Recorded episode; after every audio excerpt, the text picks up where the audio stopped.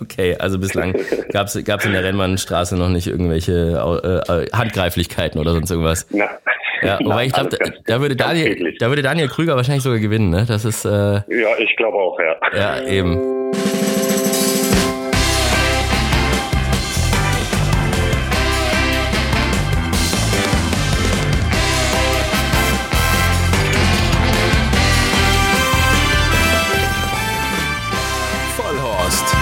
Rennsportshow mit ihrem Moderator Alexander Franke und der Folge nach dem Henkelpreis der Diana nach dem deutschen Stutenderby mit der überlegenen und beeindruckenden Siegerin Palmas. Und wer würde sich da mehr anbieten bei uns im Podcast als natürlich der Besitzer und der Züchter und der Mann, der durch den Regen in Düsseldorf getanzt ist, Marc Sonnenburg. Ich grüße dich, mein Lieber. Hallo Alexander, ich grüße dich. Ist schon wieder trocken oder immer noch äh, ein bisschen feuchtes Haar von, von, von deinem Regentanz dort? Nee, das ist mittlerweile wieder trocken, mein Haar, aber ähm, nach dem Sieg war es mir völlig egal, ob ich nass werde oder im, im strömenden Regen stehe. Ja, gratuliere dir natürlich erstmal noch. Das ist das Wichtigste. Äh, Glückwunsch zu dem phänomenalen Erfolg. Und ähm, ich möchte einfach nochmal mit dir über diese eine Szene sprechen, weil das ist irgendwie so, dass ich stand da oben so auf, äh, in, in dieser äh, Terrasse da vom, vom Teehaus, hab da runtergeschaut und du bist da die ganze Zeit irgendwie wie so paralysiert rumgelaufen und im Kreis und dann warst du in der Hocke auf einmal und dann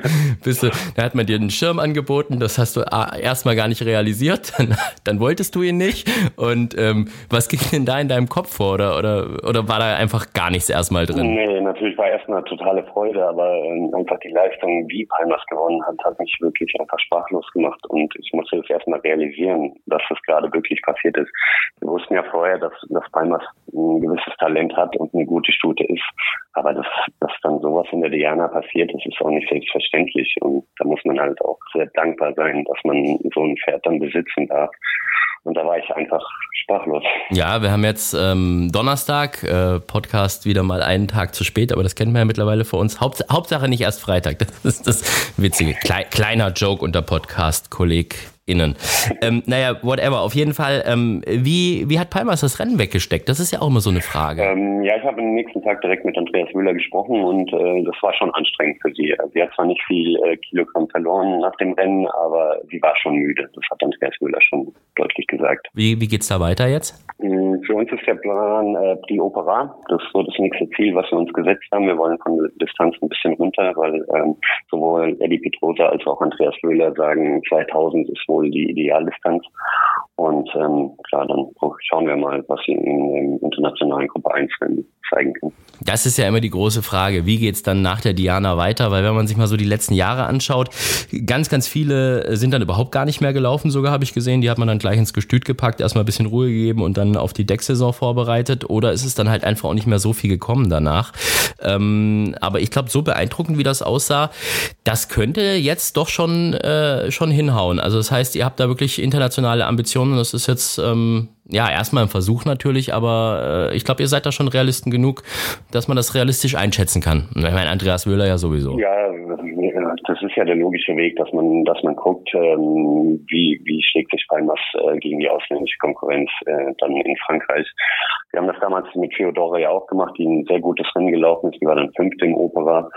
Und vom Gefühl her schätze ich Palmas noch ein bisschen stärker ein als Theodora damals. Und ich denke, wir können da schon ein Wörtchen mitreden. Du hast Theodora jetzt gerade schon angesprochen, das war auch eine Diana-Siegerin von euch. Dann haben wir letztes Jahr Miss Yoda erlebt, zwar nicht in euren Farben, aber dafür auch äh, in dem Fall ihr als Züchter tätig. Ich glaube, da gab es sogar noch äh, jemand Viertes. Night Magic, ne? Night Magic noch, ja klar, natürlich, das ähm, äh, möchte ich fast behaupten, bis zum jetzigen Zeitpunkt eigentlich äh, bislang erstmal die, die er danach auch noch am meisten gezeigt hat, Night Magic, ne? Genau, die hat ja dann noch Preis von Baden gewonnen ja. und äh, die hatte dann auf jeden Fall die beste Rennleistung nach der Diana.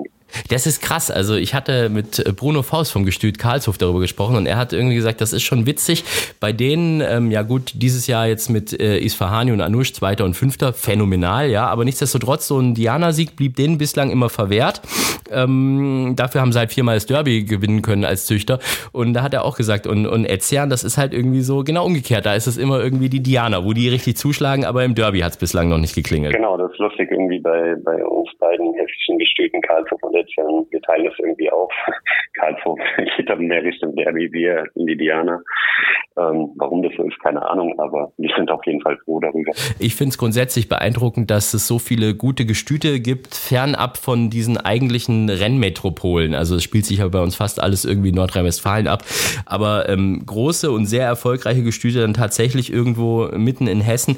Ich habe mal gegoogelt nach, nach Etzean, also ähm, der Namensgeber des Gestüts ist ja tatsächlich das Örtchen Etzean. Äh, 142 Einwohner. und, ja, in Äthiopien leben mehr Pferde als Menschen. Ja. und äh, man äh, kann hier auch mal bei Wikipedia ähm, äh, nachschauen nach den Sehenswürdigkeiten, äh, Kultur- und Sehenswürdigkeiten. Und ähm, da wird äh, genannt das Forsthaus, dann der Dorfbrunnen und das Pumphäuschen und ein Steinkreuz. Das sind die, die Sehens. Da scheint einiges los zu sein bei euch in Etzian, ne? Es ist, ist, sehr ruhig bei uns in Etzian, ja, auf dem Plateau. Ja, aber ähm, ich glaube für die Pferde umso entspannter irgendwie, ne? Wenn, wenn man dann wirklich äh, sagt, okay, hier dreht sich alles äh, um, ums Gestüt, um, um die Koppeln, um die Weiden, um, um all das und, und nicht so viel Trouble rundherum. Genau so war meinem Großvater, als er damals äh, auf der Suche war nach einer geeigneten Scholle für das Gestüt, sehr wichtig, dass äh, das halt abseits von Verkehr, dass die Pferde Ruhe haben und ähm, natürlich auch gute Koppeln haben und da ist er halt in Etzfern fündig geworden. Das war Heinz Weil damals, dein, dein Großvater. Genau. Ähm, ich glaube 50 Jahre oder so ist das her, als er das gegründet hatte. Dann hat deine Mama das Zepter übernommen, Christiane Weil-Dasbach. Dann du jetzt mit ihr zusammen. Damals noch als Marc genau. Dasbach und jetzt Marc Sonnenburg. Mir rutscht auch immer wieder dieses Marc Dasbach raus. Ich äh, habe mich sogar letztens als, als bei, an dem Diana-Tag, ja, da ging es dann nochmal im, im, im Stream darum, was war so der schönste Moment. Und da sage ich dann so, ach, als ich da Marc Dasbach unten rumlaufen sehen habe, und ich mir gedacht, Mensch, du Idiot, fuck, der heißt doch gar nicht mehr so, ne? Wie oft musst du das noch erklären, irgendwie irgendwelchen Leuten oder irgendwelchen Ämtern oder sonst irgendwas? Ist das manchmal noch ein Problem? Ab und zu, aber es geht. Und äh, ist ja nicht so, ich habe 33 Jahre oder 32 Jahre auf den Namen Dasbach gehört. Ich höre da auch immer noch drauf, ja. wenn mich jemand so ruft oder anspricht. Ähm, aber so oft ist es jetzt nicht mehr. Es ist auch noch nicht ganz so üblich, ne, dass ähm, der Mann den Namen der Ehefrau annimmt. Ne? Das ist noch so ein bisschen, muss man manchmal so ein bisschen erklären. Hm, ja, aber war für mich jetzt kein Problem. Ähm, und ich fand den Namen Sonnenburg einfach sehr schön und ähm, deswegen habe ich den Namen dann angenommen. Ja, äh, klingt auch sehr, sehr schön. Ich, ich habe aus eigener Erfahrung gesprochen, weil das ist ja auch der Grund, weshalb der Podcast heute einen Tag später kommt, weil ich ja eigentlich gestern Abend aus Budapest zurückkommen wollte. Dann hätte das alles noch geklappt. Da hast du auch gesagt, gar kein Problem, ruf mich an, wann du willst. Und wenn es nachts um drei ist oder irgendwas, dann ist aber erstmal der Flug gecancelt worden. Und dann wurde es richtig äh, crazy, weil ich nämlich von Budapest nach Stuttgart zurückfliegen wollte und musste dann einen Ersatzflug finden und der ist dann über Amsterdam gegangen. Also völlig bescheuert auch so von der, von der okay. Fluglinie und alles. Und dann musste ich der Frau am Telefon erklären, wie mein Nachname denn buchstabiert wird. Und die hat das aber nicht geblickt. Und dann habe ich Idiot gesagt, ganz einfach Franke, so wie France, ja, like France, but K instead of a C. Und das habe ich ein paar Mal erklärt, weil normal funktioniert das. Und dann haben die mich nämlich äh, eingecheckt als Herr Frankreich. Ja, da stand Alexander Frankreich.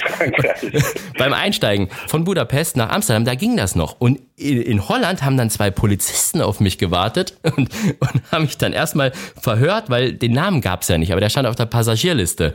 Da musste ich denen ja. das erklären und ähm, das war eine ziemlich unangenehme Situation, weil die das natürlich auch nicht geglaubt haben, dass ich von Budapest einmal über Stuttgart nochmal 800 Kilometer weiter nach Amsterdam fliege, um dann zurückzufliegen. Ja, das, hat, das hatte ich früher lustigerweise mit dem Namen Dasbach auch immer, weil äh, der wird ja mit einem scharfen S geschrieben und im Ausland gibt es diesen Buchstaben halt nicht. Und, äh, dann hat man halt immer ein Doppel-S draus gemacht. Aber wenn sie in meinen Pass geschaut haben, äh, gab es dann immer Verwirrung im Hotel. Die haben dann immer gesagt, Mr. Mr. Mr. Mark, haben sie dann immer gesagt, weil sie halt einfach diesen Buchstaben nicht kannten. Also was ich dir einfach nur empfehlen kann, wenn du es mal irgendwo buchstabieren musst oder so im Ausland, fang gar nicht erst an mit äh, Suncastle oder sonst irgendwas, sondern ähm, das, äh, das geht dann völlig in die Hose irgendwie. Aber das ja. habe ich bis jetzt aber immer gemacht und es hat funktioniert, erstaunlicherweise. Ernsthaft, okay. Ja, ja, vielleicht ist dein Englisch einfach besser als mein eins, das kann natürlich auch sein. Ja.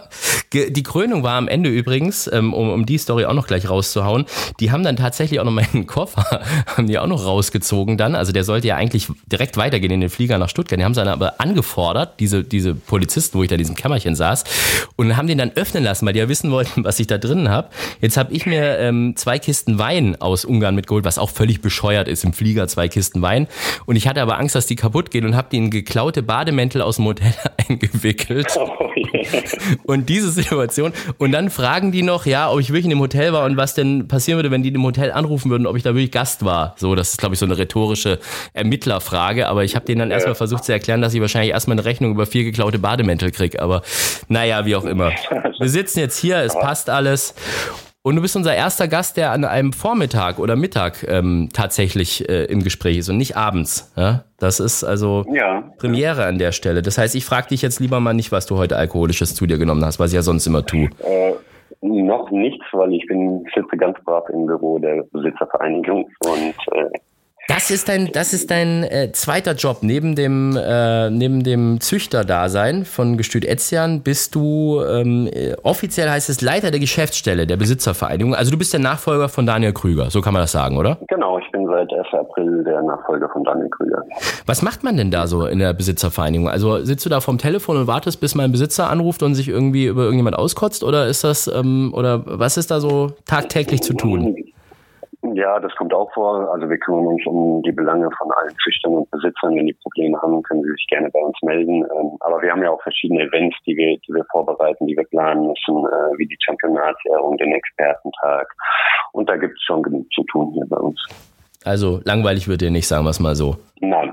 Ich muss ja sagen, ähm, nach diesen ganzen Negativschlagzeilen, die es ja immer wieder im, im, deutschen Rennsport gibt und die man ja auch nicht wegdiskutieren kann und nach der negativen Stimmung, die dann auch äh, immer wieder herrscht, eine Sache, die mich unheimlich äh, fasziniert hat und mir unheimlich viel Mut gemacht hat, auch für die Zukunft, ist so ein bisschen, dass es an diesen ähm, leitenden Positionen, ja, von, von so wichtigen äh, Institutionen wie jetzt äh, der Besitzervereinigung oder eben auch ähm, des Dachverbandes, so ein paar personelle ähm, Entwicklungen gab, die zum einen ich schon positiv finde und zum anderen aber auch gut angenommen werden. Ja, also es war ja so, die Besitzervereinigung früher ganz oben Daniel Krüger, den haben ja alle immer gemocht irgendwie. Dann bist du gekommen, ja, den die Leute genauso mögen, der sogar noch mal einen Tick jünger ist. Und dann geht dieser gemochte Daniel Krüger auch noch an die Spitze von Deutscher Galopp. Und alle finden es toll. Das finde ich eine coole Entwicklung irgendwie. Ja, ich finde es auch gut. Ich finde es auch ein gutes Signal nach außen. Und ähm, ja, wie du sagst, Daniel, denke ich, ist äh,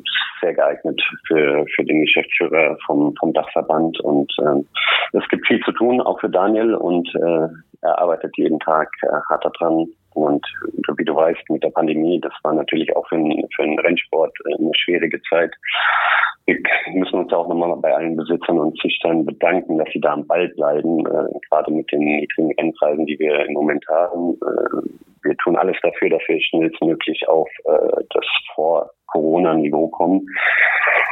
Und ja, wie gesagt, kann nur, nur dankbar sein, dass, dass so viele Besitzer und Züchter da weiter mit am Ball bleiben. Es ist ja auch eine kostenintensive Angelegenheit und vom Erfolg ist man ja nicht, nicht immer verwöhnt, so muss man es ja auch sagen. Also insofern ähm, auch, auch von, von unserer Seite großes Lob an alle, die da so durchhalten und das mitmachen. Aber es ist halt auch einfach ein schönes Hobby, muss man ja auch dazu sagen. Und ähm, ja, aber äh, ist es nicht so, dass die Besitzervereinigung manchmal so ein bisschen auf Konfrontationskurs mit, mit dem Dachverband, mit Deutscher Galopp sein, gehen muss irgendwie? Also müsst ihr euch dann nicht manchmal irgendwie so berufsmäßig ab und zu mal ein bisschen zanken? Wenn ein Besitzer bei euch anruft ja. und sagt, wir fühlen uns vom Dachverband ungerecht behandelt, dann musst du dich doch jetzt eigentlich mit, mit deinem Vorgänger streiten, oder? Ja, das passiert auch. Also das kommt auch vor. Aber danach ist dann auch wieder alles in Ordnung. Wir, wir werden uns dann immer irgendwie einig und äh, danach können wir uns auch noch in die Augen schauen. okay, also bislang gab es in der Rennmannstraße noch nicht irgendwelche äh, Handgreiflichkeiten oder sonst irgendwas. Na. Ja, wobei ich glaube, da, da, würde Daniel, da würde Daniel Krüger wahrscheinlich sogar gewinnen, ne? Das ist. Äh, ja, ich glaube auch, ja. Ja, eben. Ja, das, das war jetzt aber gar nicht negativ Daniel gegenüber gemeint, sondern Nein, ich habe ich hab dich Daniel, da. Daniel ist ein ganz lieber Mensch. Also. Ja, eben, natürlich, eben. Das äh, steht völlig außer Frage. Er ist Fan des falschen Fußballvereins, aber er ist ein lieber Mensch. Das, ich wahrscheinlich auch, aus deiner Sicht. Ja. Oh, wieso? Was magst du denn? Ja, Eintracht Frankfurt natürlich. Ähm, naja, ich sag mal so, ich finde ich find dieses Stadion wirklich beeindruckend. Das hat mich echt beeindruckt, die, äh, die Commerzbank Arena. Und ähm, ich finde, diese Fankultur ist schon krass. Also, weil ähm, äh, das äh, sind Fans. Und als ich, ich bin ja bekennender VfB Stuttgart-Fan und, und ähm, ja auch ein bisschen so hinter den Kulissen, moderiere da ja auch ein bisschen im Stadion und so, muss sagen, ähm, selbst im VfB-Trikot äh, bei dem Spiel gegen, gegen Eintracht Frankfurt wirst du nicht so oft so blöd angemacht wie in manchen anderen Stadien. Die waren irgendwie alle nett. Also fand ich jetzt. Das, das, das ist doch schön. Ich, ich wollte eigentlich nur darauf anspielen, auf die Saison, wo Stuttgart leider rausgeflogen ist, weil die Eintracht gegen Bayern den Pokal gewonnen hat. Da kann ich mich jetzt gar nicht mehr dran erinnern. Ich weiß nicht, wovon du sprichst. Leider. das ist mir klar, dass du dich da nicht dran erinnern kannst. ja, und wir hatten in der Vergangenheit schon mehrere schlechte Saisons. Also von dem her, da müsste ich auch Union Berlin hassen und was weiß ich wen noch alles. Aber whatever. Jetzt äh, kriege ich bestimmt schon wieder negatives Feedback, weil es heißt, äh, guck mal hier Pferderennen-Podcast und dann reden die am Ende schon wieder über Fußball. Fußball, ne? ja. Ja, aber ich finde so diese, es ist nicht richtig, nur den Fußball zu glorifizieren, aber jetzt so zu tun, als wenn wir die einzige gescheite Sportart wären, was zurzeit ja auch ab und zu gemacht wird, das finde ich auch ein bisschen verkehrt und ein bisschen falsch. Man muss ja schon so ein bisschen einfach anerkennen, ähm, wie es diese Sportart Fußball bei uns geschafft hat, ähm, tatsächlich überall präsent zu sein. Weißt du, was ich meine? Da können wir uns viel von abschauen. Ist einfach so. Ja, auf jeden Fall. Da können wir auch noch viel von lernen. Und ähm, tun wir ja teilweise auch. Ähm, ich weiß nicht, ob das weißt, es gab ein Gespräch mit Herrn Seifert von der DFL, glaube ich, der auch da ein paar Ratschläge gegeben hat. Und wir probieren uns auch da ein paar Tipps zu holen, wie wir, wie wir den Pferdesport weiter nach vorne bringen können. Mhm, also mit der DFL sind wir ganz gut ähm, durch Seifert, der ja auch, ähm, ich war der nicht im Aufsichtsrat, glaube ich, auch vom von Baden Racing damals oder irgendwas, glaube ich, war da war Ich glaube ja. Ja, ähm, aber DFB ist halt gerade für dich als Frankfurter schon so ein äh, schwieriges Thema, ne? Weil die Frankfurter Rennbahn, mm, ja. Ja, wir, wir, hatten ja eine schwierige Geschichte mit dem DFB, haben uns äh, gegen den DFB gestemmt, um unsere geliebte Rennbahn in Frankfurt zu halten, aber am Ende haben, haben wir leider den Kürzeren gezogen, weil der DFB halt auch ein Verband ist mit sehr viel Einfluss, Macht und Geld und ähm, ja, schade. Schade um die Frankfurter Rennbahn. Definitiv. Da war deine Mom, glaube ich, auch Präsidentin eine Zeit lang, ne? Genau, ja. Ja, das heißt also, mehr, mehr verwurzelt als mit der Frankfurter Rennbahn kann man eigentlich gar nicht sein. Und das ist ja das Lustige irgendwie, so diese ganzen äh, jungen Leute aus dem Rennsport, die, die heute irgendwo ihre Positionchen haben, die haben äh, in, in Frankfurt teilweise auf dem Kinderspielplatz miteinander gespielt. Ja, das ist. Das ja. Kann, kann ich mich noch gut dran erinnern, wo es dann irgendwie Fanta in so einem Zelt hinter, hinter dem ehemaligen ne, oder dem neuen Führing gab und da konnte man sich so Buttons machen und so und da war dann irgendwie so ein so ein äh, kleiner Marc Dasbach gesessen und so ein kleiner Holger Faust und äh, der ist glaube ich auch äh, mit eurer Familie noch noch enger verbandelt, wenn ich das da irgendwie richtig mitbekommen habe. Ja, der Holger ist das Patenkind von meiner Mutter. Oh, okay, das ist gut. Ja. Das heißt, im Endeffekt ähm, gibt es dann auch immer zur, gab es zur Kommunion und zur Konfirmation und was gab es da immer tolle Geschenke von Ezian nach Karlshof? Die gab es, ja. Ja, war das so wie, wie bei den äh, Scheich Mohammeds? Hat man sich dann da auch irgendwie Fohlen und Pferde geschenkt oder, oder war das auf humanerer Basis? Humaner. Okay, alles verstanden. Lass uns mal noch über ein bisschen über Etzian sprechen.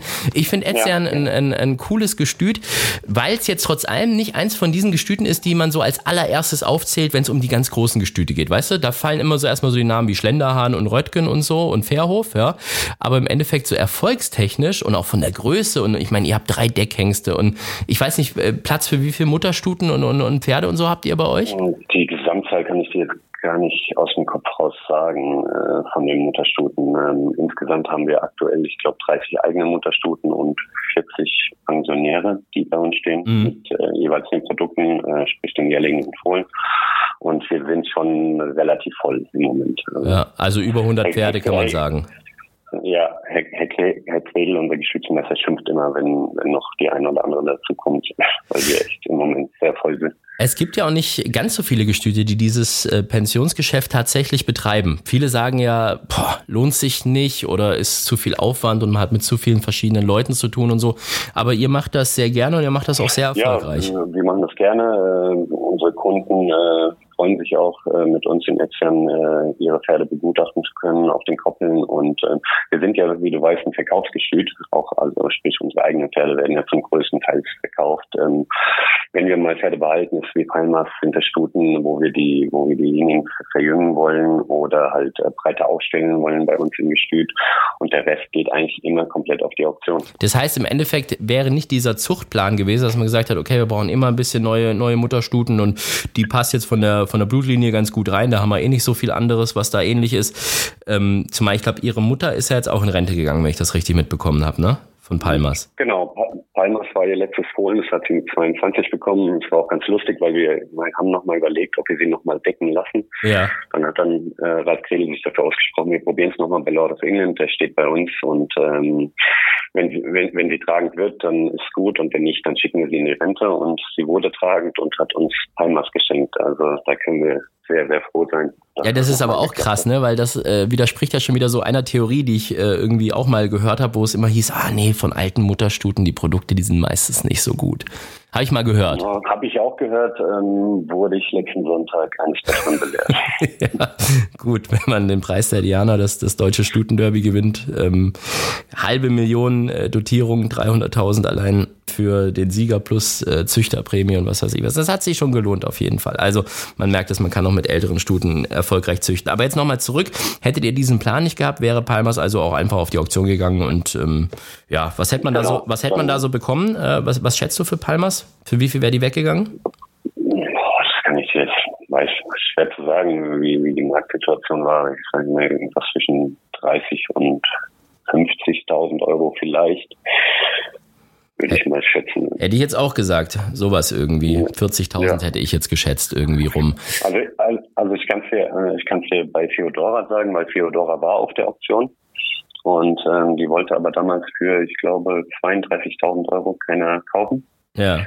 Und äh, dann haben wir gesagt, gut, jetzt müssen wir sie behalten und wurden mit einem Diana-Sieg belohnt. Aber jetzt steht ja schon die nächste Jährlingsauktion kurz bevor. Ähm, ziemlich genau einen Monat ist es noch, bis die ansteht.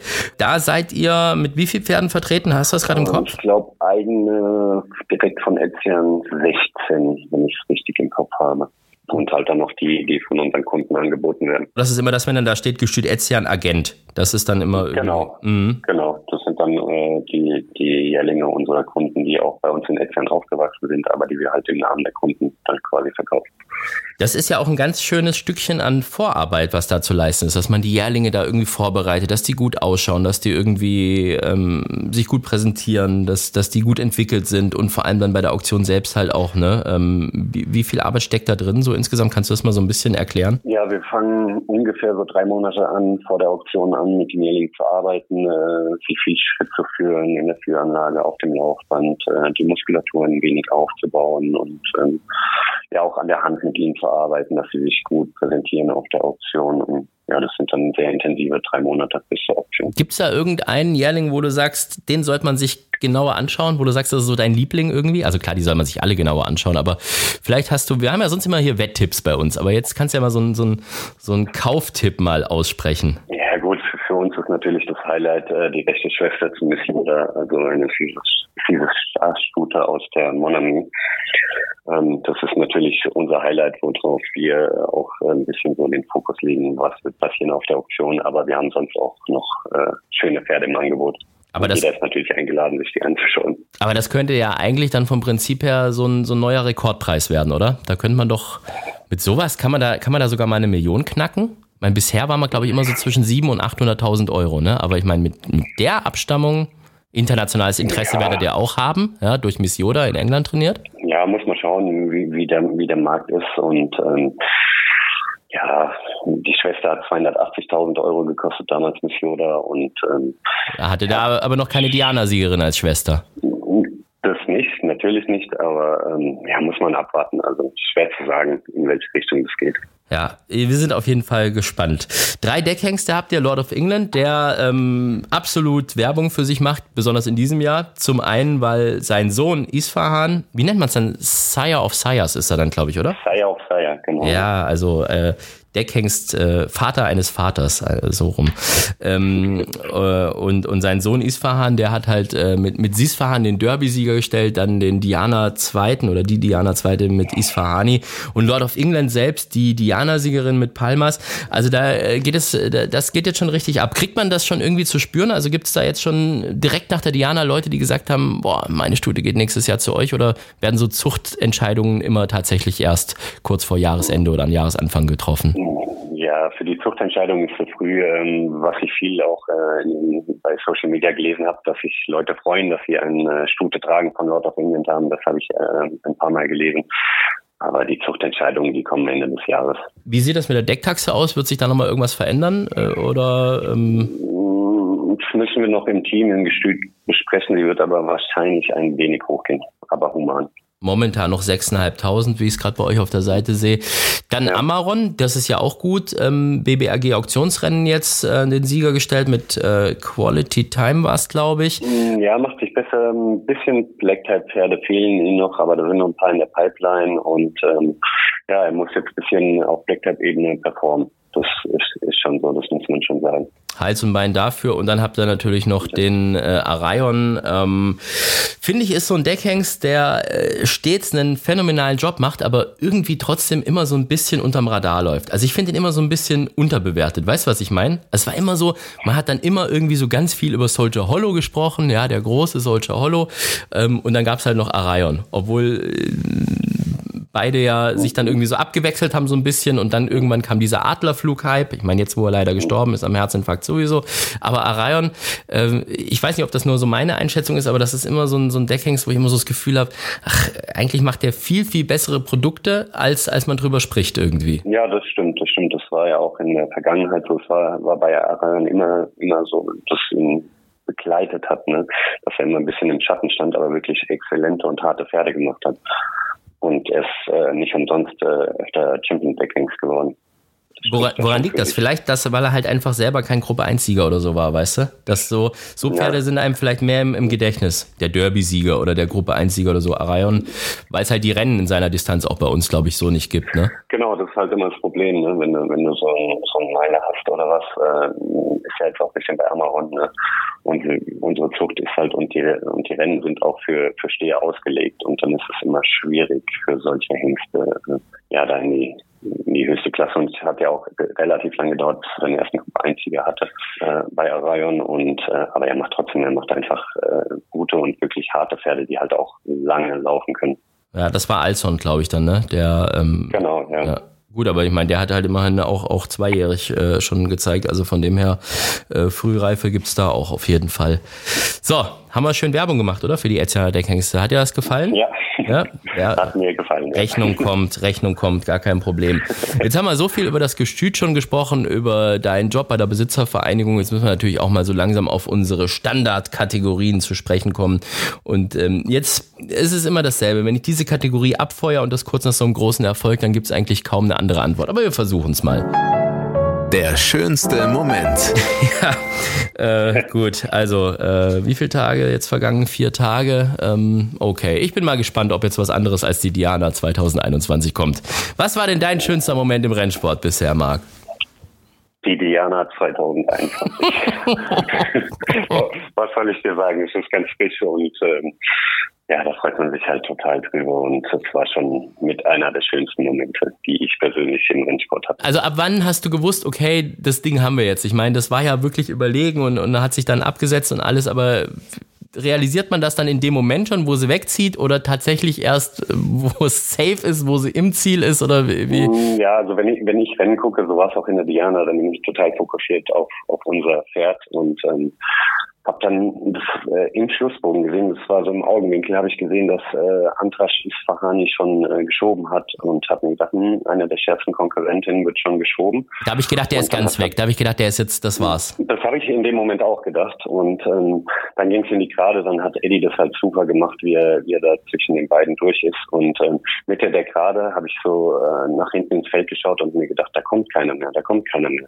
Und dann hoffst du nur noch, dass nichts passiert, Eddie oben bleibt und äh, dann war nur noch pure, pure Freude im Ziel. Wo hast du es denn angeschaut, das Rennen? Weil auf dieser Terrasse vom Teehaus, äh, wo sonst viele andere Besitzer waren, wo Dr. Oschmann auch war, wo äh, Röttgen auch war, wo Auenquelle war, äh, wo eigentlich alle sich da irgendwie getummelt haben, Görsdorf und so, da warst du ja nicht. Nee, wir standen direkt vor der Haupttribüne, weil wir waren ja mit der ganzen Familie da und Frau und Schwiegereltern und alle waren dabei und ähm, wir hatten ja nur zwei Tickets für, für das Teehaus, deswegen waren wir da immer nur mal sporadisch drin und haben das Rennen dann in, mit der ganzen Familie direkt vor der Tribüne geschaut.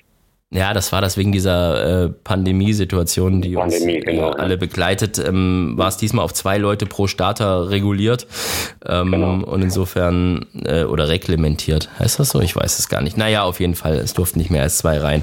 Ähm, gut, haben wir das. Äh, jetzt bin ich mal gespannt, was jetzt kommt. Der peinlichste Moment. Da, da gibt es wirklich eine Geschichte zu erzählen. Und zwar, ich weiß gar nicht mehr, welches Pferd es war. Es war auch schon sehr lange her, irgendwie so 2006, 2007. Da hatten wir eine Starterin, ich glaube, aber nagel mich nicht drauf fest, war Dominante in, in Paris am Markttag. Und ähm, ich hatte an dem Tag keine Krawatte an und ähm, durfte nicht in den Führing, weil ich keine Krawatte an hatte. Das war damals noch etwas strenger. Ich weiß nicht, ob es heutzutage noch so ist. Also ich habe jetzt immer eine Krawatte an. Also ich habe dazugelernt. Aber damals hatte ich keine und dann musste ich noch in den Souvenirshop äh, in Paris auf der Rennbahn gehen und mir eine Krawatte besorgen, damit ich dann auch in den Führing durfte. Und in aller Regel gibt es ja in diesen Souvenirshops auf den Rennbahnen immer die allerhübschesten Krawatten mit so riesengroßen Renndressen drauf oder irgend sowas, ne? Ja, so eine war das war nicht die schönste, die habe ich danach auch nie wieder angehabt, aber ähm, sie hat in dem Moment ihren Zweck erfüllt und ich konnte den Führing. Habt ihr, habt ihr wenigstens das Rennen gewonnen oder wie, wie ging es aus? Nee, nee, ich bin definitiv schlecht gelaufen, aber gewonnen haben wir es nicht. Das lag wahrscheinlich an der Krawatte, das ist ja so. äh, Diese, es gibt ja diese, diese Glückskrawatten immer. Das hört man ja ganz oft irgendwie von Leuten, die immer dieselbe dann anhaben, wenn es mal gut lief oder irgendwas. Das finde ich sowieso krass bei uns im Rennsport, oder? Da haben wir gestandene Geschäftsmänner, da haben wir Milliardäre, da haben wir CEOs von, von DAX-Unternehmen und was weiß ich was. Aber dann fangen die alle an mit ihren kleinen Aberglaube-Geschichten.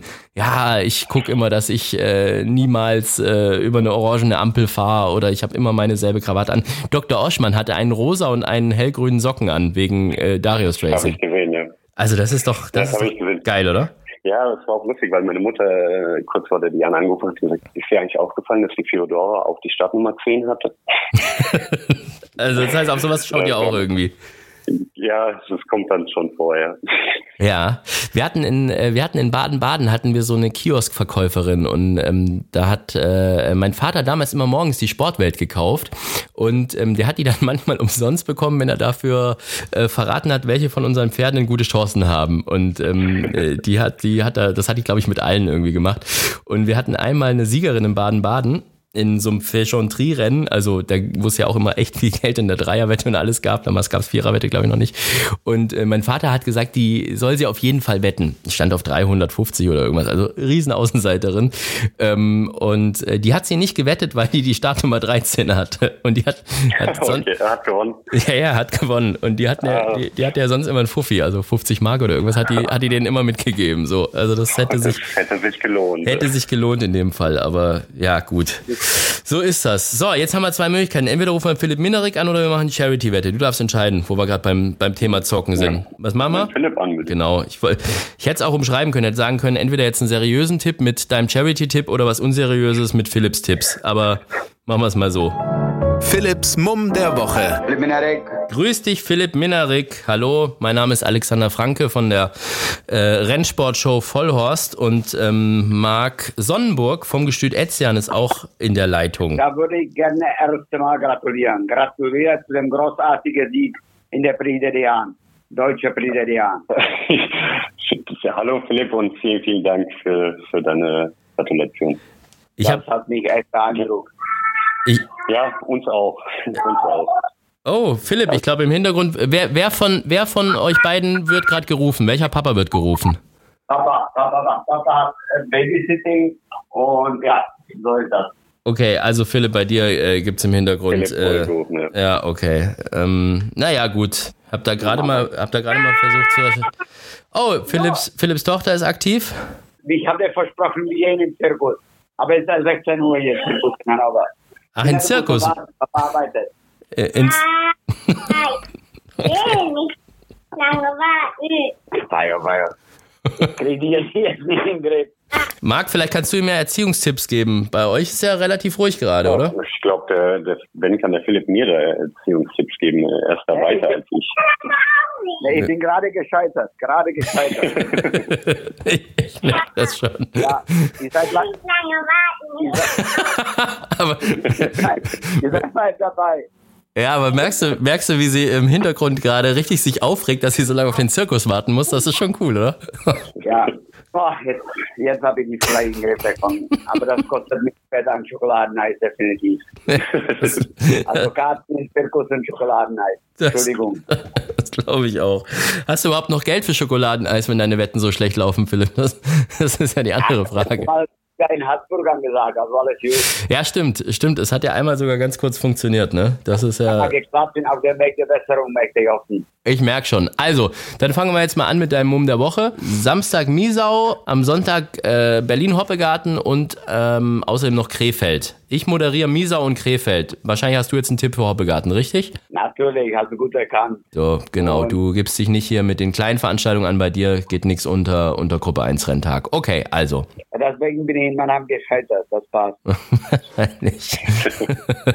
so, welches Rennen haben wir denn da? Ausgleich 3, 1400 Grad Bahn in Berlin, in Hoppegarten am Sonntag. Der Mhm. Sieger, der Sieger hat letzte Mal mit einer Marke von 67,5 Kilo gewonnen und steht zurzeit bei einer, einer 61er Kilo Marke.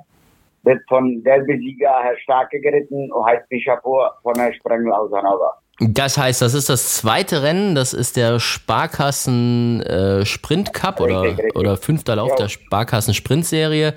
1400 Meter ähm, und Bischapur ist die Nummer drei. Aus dem Sprengelstall starke 61 Kilo. Ist natürlich ein bisschen Gewicht zu, zu reiten. Ne? Da hätte man natürlich auch vielleicht einen, einen Erlaubnisreiter draufsetzen können nach dem letzten. Aber bei 1200, Nein. Me- bei 1400 Meter ist das, ist das nicht so gravierend, oder?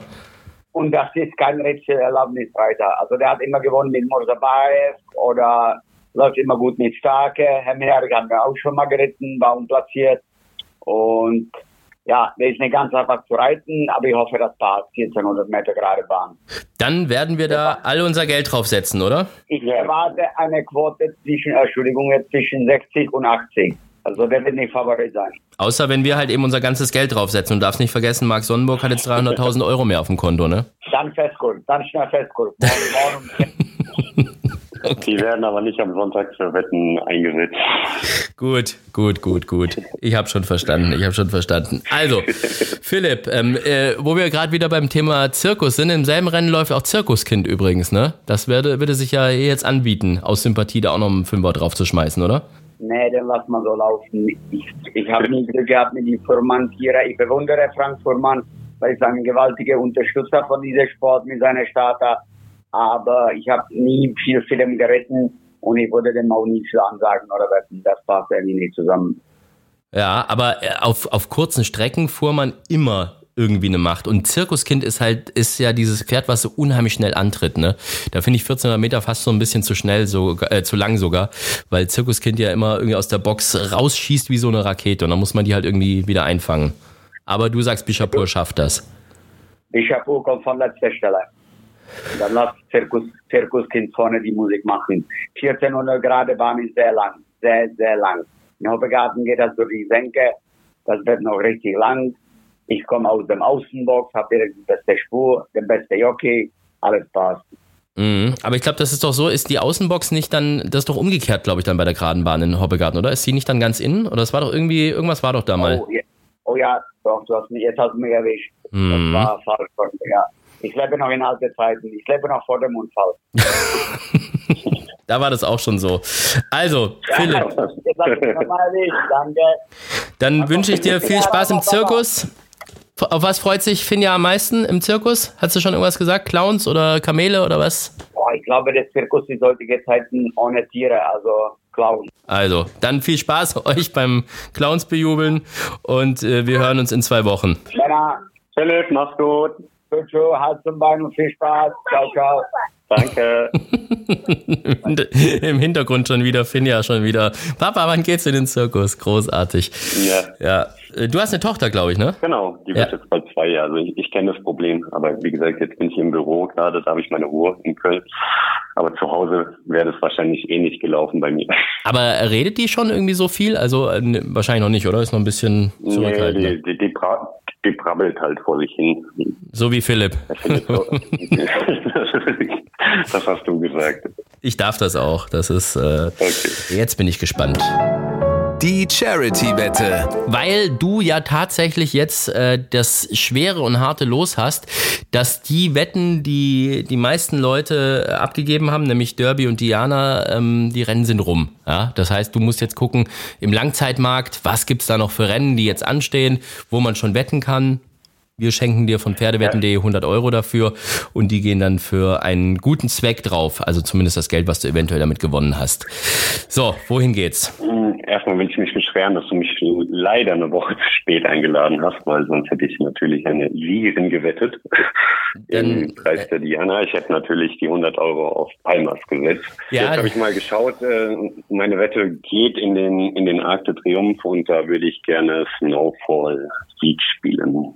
Nicht Torquato Tasso oder In Swoop oder sonst irgendein Pferd mit deutschem Bezug oder Mara Australis, sondern Snowfall. Okay. Ja. Snowfall steht momentan auf 7 für 1. Also äh, 70 zu 10 hätte man früher gesagt. Ähm, und Platz 2,20 Euro für einen Einsatz. Was willst du machen? 50 Sieg, 50 Platz oder 100 Sieg? 100 Sieg. Also volles Risiko. Das heißt, im äh, eventuellen Siegfall würden 700 Euro an welche karitative oder äh, benefiziöse Einrichtung gehen? Ich würde es gern der Jockeyschule zugutekommen lassen, als Die-. Jockeyschule würde, ich trage es hier gerade mal ein und gebe jetzt mal hier die Wette ab. Dup, dup, dup, dup, dup, nicht, dass der Festkurs noch sinkt. Das ist doch super. Die sind doch jetzt, sind die nicht jetzt gerade 20 Jahre geworden? Habe ich doch bei Gal- Galopp Online gesehen, ne? Genau, das habe ich heute auch gelesen. Ja.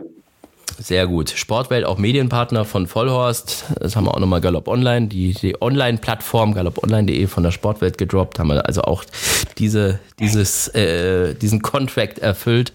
Und ähm, sehr gut. Nee, das ist, das ist super. Die Jockeyschule, ich, ich finde das cool irgendwie. Also, ähm, dass, dass es diese Einrichtung gibt und, und, und dass man da wirklich auch so ein bisschen Thema Reitstil und so, dass man, dass man da äh, ein bisschen drauf achtet. Und ähm, gerade dieses Diana-Wochenende, ähm, ich habe auch nochmal geschaut, also äh, ganzen Pferde da sehr behutsam auch zum Sieg geführt worden. Es, es gab nur zwei Strafen insgesamt. Das habe ich im Galoppforum gelesen. Das hat einer äh, hat, hat da darauf aufmerksam gemacht. Und die nur wegen verspätetem Erscheinen im Führing. Also äh, nichts anderes irgendwie. Das ist ein guter Weg, finde ich. Das, das sieht gut Ja, aus. finde ich auch, so, so soll es sein. Und äh, die Jockeyschule ist ja hier bei uns in Köln im Haus von Deutscher Galopp im Keller. Und ähm, seit äh, April bekomme ich das ja mit und Kai Schirmann macht da echt eine super Arbeit. Und das finde ich einfach unterstützenswert und deswegen habe ich mich dafür entschieden. Das ist sehr gut. Wir drücken die Daumen für die Jockeyschule und ähm, dass das mit deinem Siegtipp hinhaut. Aber da haben wir ja noch ein bisschen Zeit bis zum ARC. Auch da sind es nochmal zwei Monate. Marc, ich bedanke mich bei dir. Das hat sehr viel Spaß gemacht heute. Das war äh, sehr Mir kurzweilig. Ähm, ich freue mich, dass man gemerkt hat, dass Vollhorst auch ohne Alkohol funktioniert, ausnahmsweise. Also ich weiß ja immer noch nicht, was du heimlich nebenher trinkst, aber ähm, ich gehe mal einfach davon aus. Wasser. Wasser, ja, sehr gut. Und, ähm, äh, und ansonsten, ähm, ja, weiterhin viel Erfolg für alles, was ihr da so vorhabt mit äh, den Deckhengsten, mit den Mutterstuten als Pensionsgestüt, natürlich äh, für den Rennstall und jetzt als nächstes äh, großes Ziel erstmal die BBAG Jährlingsauktion hinter euch zu bringen, denn das ist, glaube ich, jetzt erstmal das, äh, das nächste große äh, Stückchen Arbeit, was da vor euch liegt oder Genau. wo ihr mittendrin seid. Dankeschön, Marc. Dir alles Gute. Mach's Danke gut. dir und wünsche ich dir auch. Danke. Ja, das war also Vollhorst für diese Woche wieder mal einen Tag zu spät. Schauen wir mal, ob es in zwei Wochen vielleicht mal den Mittwoch hinhaut, oder? Würde mich doch irgendwie freuen. Wenn nicht, nicht böse sein. Mittwoch oder Donnerstag ist es immer soweit. Ihr könnt uns weiterhin folgen bei Social Media, bei Instagram, bei äh, Facebook, entweder pferdewetten.de oder auch Vollhorst direkt. Ähm, ansonsten äh, kann man auch die alten Folgen natürlich nochmal anhören bei Spotify, bei Deezer, bei iTunes, bei Apple Music, bei Amazon Music, ähm, Podigy und wie sie alle heißen. Also kann man sich mal durchklicken. Wir hatten ja tolle Gäste schon. Frankie Dettery war schon unser Gast. Wir hatten äh, Gregor Baum bei uns am Start, Henk Greve, ähm, äh, Volker Linde und so weiter und so fort. Ähm, dann die Derby-Winners mit Holger Faust und Dr. Oschmann. Also sind ein paar lustige Folgen mit dabei. Äh, einfach mal durchs Archiv klicken und ansonsten bis in zwei Wochen. Hals und Bein euch allen. Viel Spaß und bis bald. Tschüss. Vollhorst, die Rennsportshow. Podcast von Pferdewetten.de. Moderator Alexander Franke. Gab's, gab's in der Rennbahnstraße noch nicht irgendwelche äh, äh. Handgreiflichkeiten oder sonst irgendwas? Na, Ja, wobei ich glaube, da, da würde Daniel, da würde Daniel Krüger wahrscheinlich sogar gewinnen, ne? Das ist äh, Ja, ich glaube auch, ja. ja eben.